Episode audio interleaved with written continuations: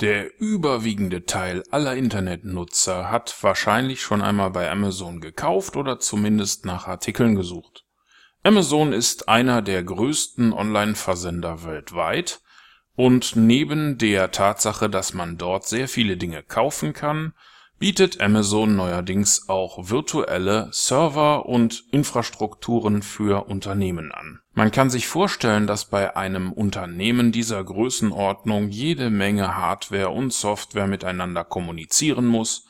und Amazon hat irgendwann ein Angebot entwickelt, welches Amazon Web Services heißt wo man viele der benötigten Dinge, die man sich sonst im eigenen Unternehmen in den Serverraum stellen würde, ganz einfach im Rechenzentrum von Amazon betreiben kann. Wenn Sie noch kein Konto bei Amazon Web Services haben und ein neues Konto einrichten, dann lässt Sie Amazon für eine gewisse Zeit sogar kostenlos mit dieser Hardware in Ihrem eigenen Rechenzentrum experimentieren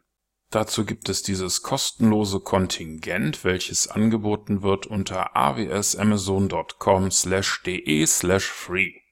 Wenn Sie sich neu registrieren, können Sie für zwölf Monate bestimmte Dienste nutzen.